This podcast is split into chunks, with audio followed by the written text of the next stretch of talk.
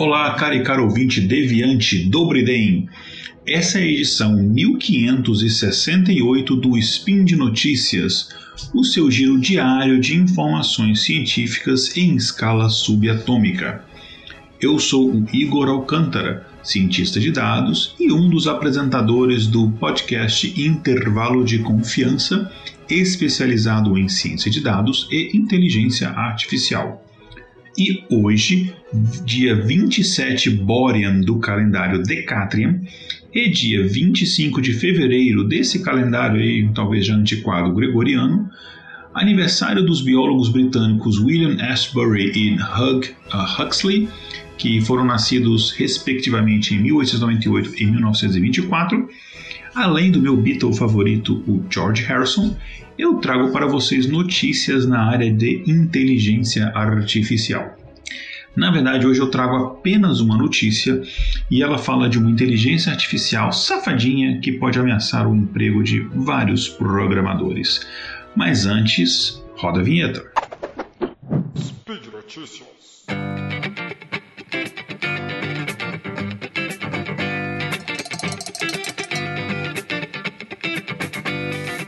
Lembra do DeepMind do Google? Eu já comentei aqui no Speed Notícias e também no SciCast, algumas vezes até, e você provavelmente já assistiu ao documentário AlphaGo, que está disponível naquele serviço de streaming que ainda não patrocina o Portal Deviante, por isso não vou mencionar. Pois é, esse pessoal do DeepMind, acostumado a altas aventuras, aprontou ali novas confusões. E eu não sei por que, eu estou falando igual o narrador dos comerciais dos filmes da Sessão da Tarde, mas enfim, brincadeiras à parte, vamos então à notícia. A inteligência artificial programadora da DeepMind, conhecida como AlphaCode, provou ser capaz de rivalizar com as habilidades de um programador humano padrão. E isso é algo que você que pode trazer inúmeros impactos sociais. E eu vou comentar sobre eles no final deste episódio. A empresa selecionou 10 problemas de programação que foram hospedados no Codeforces, que é uma plataforma de competição de programação, com milhares de participantes. E o objetivo era avaliar o desempenho do AlphaCode, como é que o AlphaCode é, se comportava resolvendo esses problemas de programação em comparação com outros competidores humanos. Após as simulações, a AlphaCode ficou entre os 54% melhores competidores.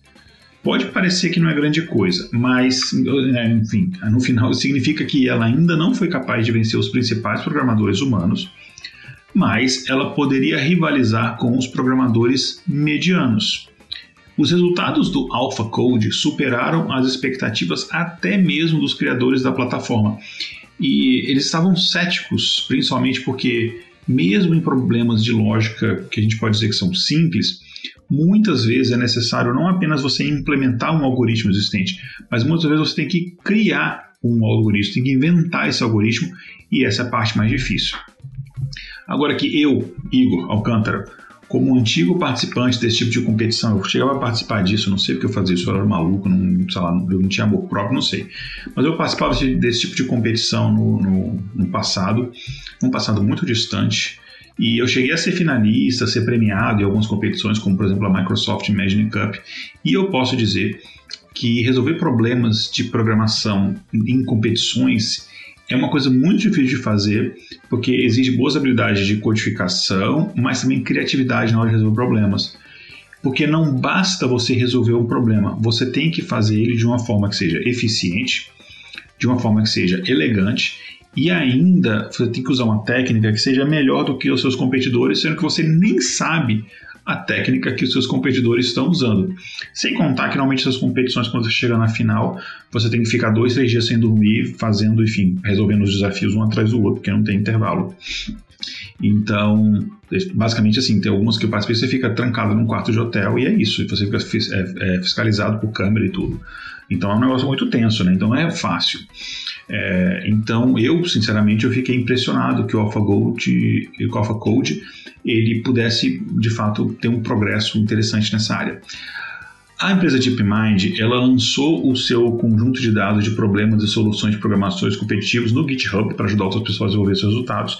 Inclusive, é, você pode conferir no post desse episódio os links tanto, tanto para o paper que descreve os resultados, é, quanto para a plataforma lá que eles, que eles explicam direitinho cada um dos problemas e como é que o AlphaCode resolveu. É bem interessante.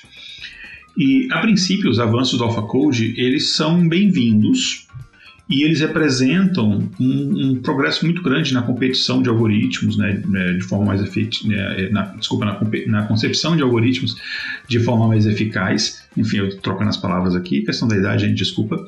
Tá vendo? Daqui a pouco uma inteligência artificial me substitui, tem outra, tem, tem outra pessoa gravando aqui que não sou eu e o pessoal não entende por quê, né? Mas, enfim, brincadeiras à parte, a codificação de uma inteligência artificial em geral Nesse caso aqui, né, é, sei lá, você tem uma inteligência artificial que ela vai produzir código.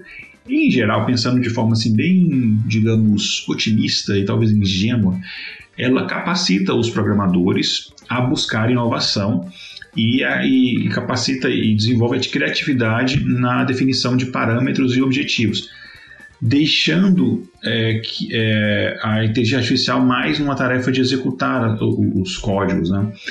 Então, é, lembra do que eu comentei sobre o AlphaGo, que é daquele joguinho é, é, chinês, eu acho, enfim, originalmente uh, milenar lá chamado Go, que ela conseguiu vencer jogadores de Go de formas que usando estratégias que nunca têm sido usadas, assim, de um jeito que é muito interessante você ver o documentário daquela plataforma de streaming que eu não vou citar o nome até que eles patrocinem o Portal Deviante, que você vê que é, no começo, a avaliação que as pessoas estavam fazendo, os computadores faziam da, do AlphaGo jogando o, o jogo, é que ela estava em enorme desvantagem. E de repente isso virava.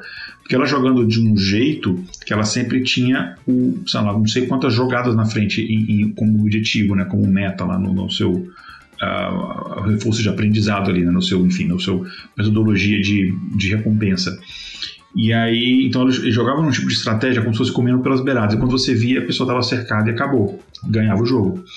O que, que isso fez? Fez com que os profissionais desse jogo de gol eles estudassem essas estratégias e eles começassem a implementar aquilo no próprio jogo deles. E aí eles se tornaram jogadores melhores. É, e aí, é claro, o AlphaGo tem que desenvolver outras estratégias para conseguir vencer esse contra-ataque dos jogadores humanos. E no final, você tem uma colaboração entre humanos e máquina e no, no, final você acaba evoluindo os dois. Isso é uma, vez, uma visão assim que talvez funcione num ambiente de entretenimento, um ambiente esportivo, como esse caso do Gol, uh, mas num ambiente profissional, capitalista, regado a lucro e dinheiro, talvez não funcione. Mas vamos tentar manter o otimismo, pelo menos no começo aqui, uh, é, de que em última análise isso deveria ser um, seria um catalisador para a inovação, né, ajudando os humanos e não substituindo os humanos. Agora vamos para o meu lado pessimista, né? Que isso é o que a gente espera no cenário positivo, mas a realidade, na verdade, a gente sabe que ela pode ser mais cruel. Pensa bem aqui comigo. Mesmo ainda sem ser testado em cenários reais, a gente já tem uma inteligência artificial capaz de ser tão boa em resolver problemas quanto um programador mediano, né? Só que essa inteligência artificial, primeiro, ela pode melhorar. Então, daqui a pouco, ela pode estar resolvendo problemas melhores do que os 60% dos programadores, enfim, isso pode evoluir. Além disso, mesmo que ela fique só nesse nível, nunca evolua. Ela tem vantagens como ela não cansa, ela pode trabalhar 24 horas por dia, ela não tem custo trabalhista, pelo fato dela não ficar cansada, estressada, deprimida, ela vai ter sempre aquele mesmo nível de rendimento, independente se tem café ou não pronto para ela tomar. Então, pensando assim, essa inteligência artificial, assim, em teoria, ela teria a capacidade de substituir metade da força de trabalho nessa área. Metade, assim, pá, de uma vez.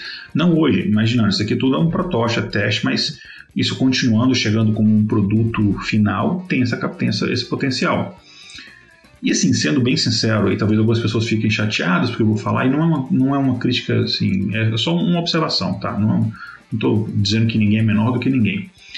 Mas a maioria das vagas que a gente tem hoje em dia para programador é para fazer tela de cadastro de consulta. É coisa bem trivial que você faz com muito pouco conhecimento. E aí isso leva a gente a uma conclusão meio que óbvia, que se você quiser sobreviver nessa área nas próximas décadas, hoje em dia você ainda está salvo, mas nas próximas décadas você precisa primeiro ser melhor do que a média, né? porque a média pode ser aquela nota de corte e você perdeu seu emprego. Então você precisa buscar sempre estar ali no topo. Isso não significa saber 50 linguagens de programação, porque essa é a parte fácil do trabalho, né?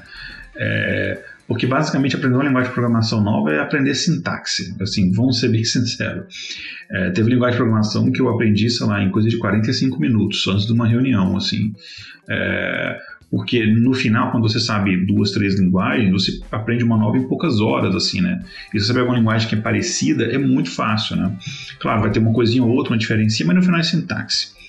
O que significa se tornar um topo de programadores é você dominar a base matemática e lógica da área, é você ser mais capaz do que a média nisso, é você pensar em problemas, não em código. Então é essa a questão, é você pensar como é que eu vou resolver esse tipo de problema é, com mentalidade matemática, de forma eficiente, etc. Entendeu? Então, isso é uma das consequências que tem para o profissional. Além dessas consequências óbvias para o mercado de trabalho em tecnologia que eu comentei, isso também tem um outro potencial impacto no futuro, que é o que poderia acontecer se uma inteligência artificial como essa começar a programar outras inteligências artificiais mais capazes do que ela mesma. Aí você tem uma segunda geração de inteligência artificial mais capazes que foram desenvolvidas por uma inteligência artificial, e essa segunda geração pode criar uma terceira geração mais capaz, e isso pode continuar. E o que, que será que vai acontecer? Será que significa que em algumas décadas atingiremos essa singularidade, né? algumas décadas dessa evolução é, é, geracional? Não sei, ninguém sabe. É isso, só o tempo dirá. Uh, e eu espero que, se isso acontecer, essas super inteligências artificiais elas nos tratem melhor do que nós tratamos as civilizações espécies sobre as quais a gente conseguiu de alguma forma impor a nossa força. Porque se a gente usar o nosso exemplo, o nosso futuro não é nada bonito.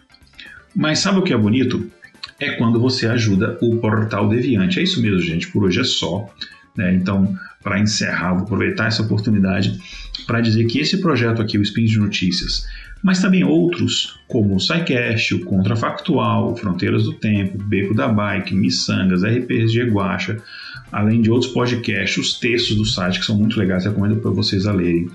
Mas tudo, tudo, tudo que é feito aqui no Portal Deviante, que é uma quantidade de conteúdo assim admirável, é, fica aqui é sempre os meus parabéns para todo mundo do Portal Deviante, que vocês são incríveis. Enfim, mas tudo isso daqui é, só é possível graças ao seu apoio, o meu apoio, que eu também sou apoiador, no site do Portal Deviante, através das plataformas Patreon, Padrim e PicPay. Isso é muito importante, gente, porque servidor, tudo isso custa dinheiro, o salário de algumas pessoas isso custa dinheiro, tá? Então entra lá em deviante.com.br, clique no link Seja um Patrono e ajude a patrocinar a divulgação científica. Isso é de fundamental importância. E como eu disse no começo, eu sou Igor Alcântara e vocês me encontram volta e meia aqui no Spin de Notícias e no meu podcast onde eu falo mais sobre esses assuntos, o Intervalo de Confiança. O link é intervalodeconfianca.com.br. E também no meu podcast de histórias pessoais surreais e bizarras, o Aconteceu com Igor. Ou também, enfim, tudo isso está lá no meu site pessoal, que é o igoralcantara.com.br. Gente, um grande abraço para vocês até amanhã com mais Spin de Notícias. Tchau, tchau, Nash Ledanol.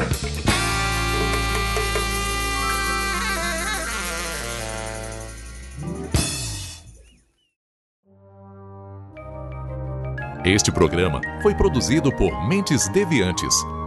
deviante.com.br